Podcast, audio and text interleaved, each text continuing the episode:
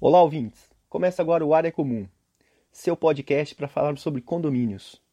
Meu nome é Paulo Cesário e hoje vamos falar um pouquinho sobre orçamentos. A princípio é bem fácil a gente definir o que é um orçamento, né? principalmente se a gente levar pelo senso comum. Você vai ter um conserto a ser realizado, uma obra a ser feita ou ainda um serviço. Então são convidados alguns profissionais da área, eles vão até o local, vão fazer uma avaliação e vão te dar os custos de realização daquilo. Basicamente é isso.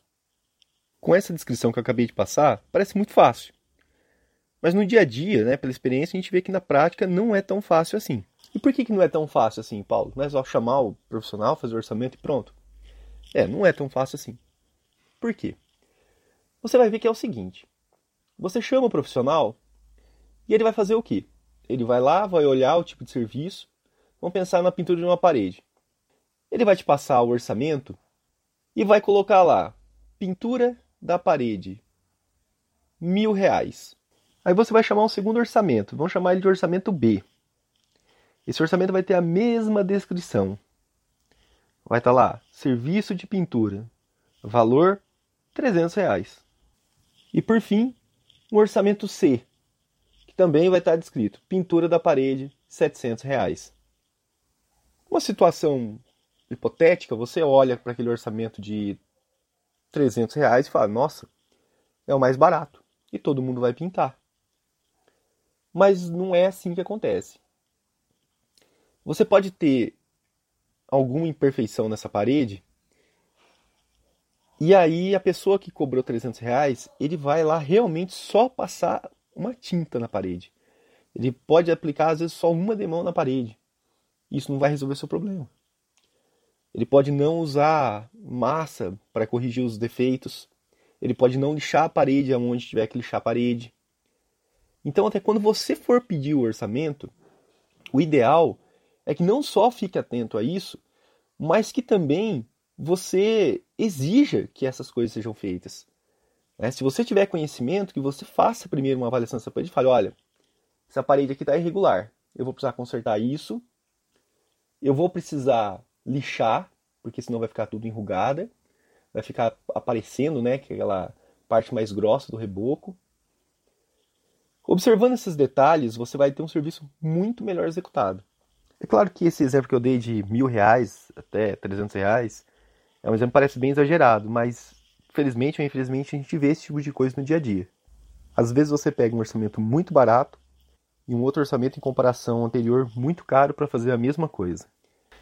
É, meu amigo, numa situação que você tiver dois extremos assim, vai te deixar com a pulga atrás da orelha. O orçamento mais barato, você pode imaginar que ele pode ou não resolver esse problema. Na verdade, vai te deixar mais pretenso achar que ele não vai te resolver o problema. O orçamento mais caro, você pode achar que estão tentando se aproveitar de você. Então já é uma dor de cabeça que você vai ter que gastar um tempinho para resolver e se decidir no que, que você vai fazer. Se você não quiser passar por esse estresse, lembra do que foi falado anteriormente.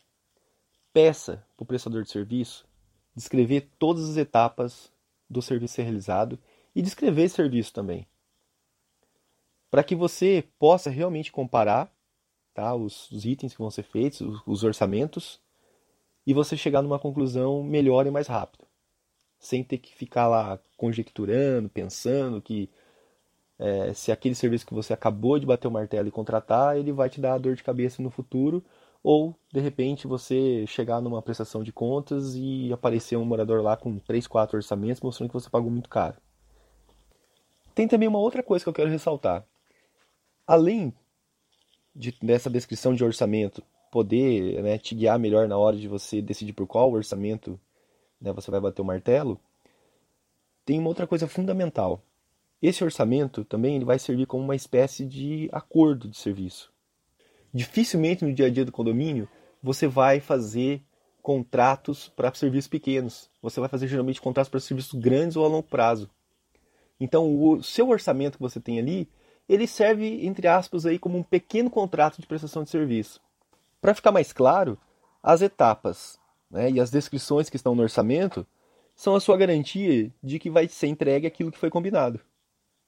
Se ele vai te entregar o material, se o material está incluso, então deixe que ele coloque também quais os tipos de materiais, quais as marcas dos materiais. Fique atento a tudo isso, porque senão você pode contratar o serviço, pode ter todas as especificações que eu falei antes, mas aí o que, que acontece? Se ele for dar o material e ele não coloca o material, ele vai lá usar uma massa corrida de segunda, de terceira, ele pode usar uma tinta de segunda e terceira. Sabemos que pode existir muita diferença na qualidade dos materiais, e isso aí pode inviabilizar totalmente o resultado da coisa. Às vezes não no primeiro momento, mas aquele serviço que você achava que ia durar dois, três anos, dentro de poucos meses já está deteriorando. Se você vai colocar uma tinta, né, usar uma tinta que precisa de uma proteção maior, não adianta você colocar uma tinta mais barata, você tem que realmente usar uma tinta condizente com aquilo que você vai fazer. Bom, eu usei agora um exemplo do serviço de pintura, porém você pode abranger isso para diversas áreas, desde uma instalação elétrica, um conserto no encanamento, uma instalação de câmera de segurança, para qualquer coisa que você fazer, qualquer principalmente serviço pequeno que vai durar ali um dia, dois, ou só um conserto, você pode usar esse tipo de exemplo. Você pode usar o orçamento até como um pequeno acordo de realização de serviço. Tá? Pensa nisso, use isso daí para fiscalizar tá, o trabalho que está sendo feito e que seja entregue para o seu condomínio aquilo que foi combinado. Chegamos então ao final de mais um podcast. Muito obrigado pela companhia de todos. Espero que a mensagem tenha sido passada claramente. Mas caso tenha ficado alguma dúvida ou se você tiver alguma sugestão para os próximos podcasts, lembre-se que meu contato está na descrição. Meu nome é Paulo Cesaro esse é o Área Comum e nos vemos no próximo episódio.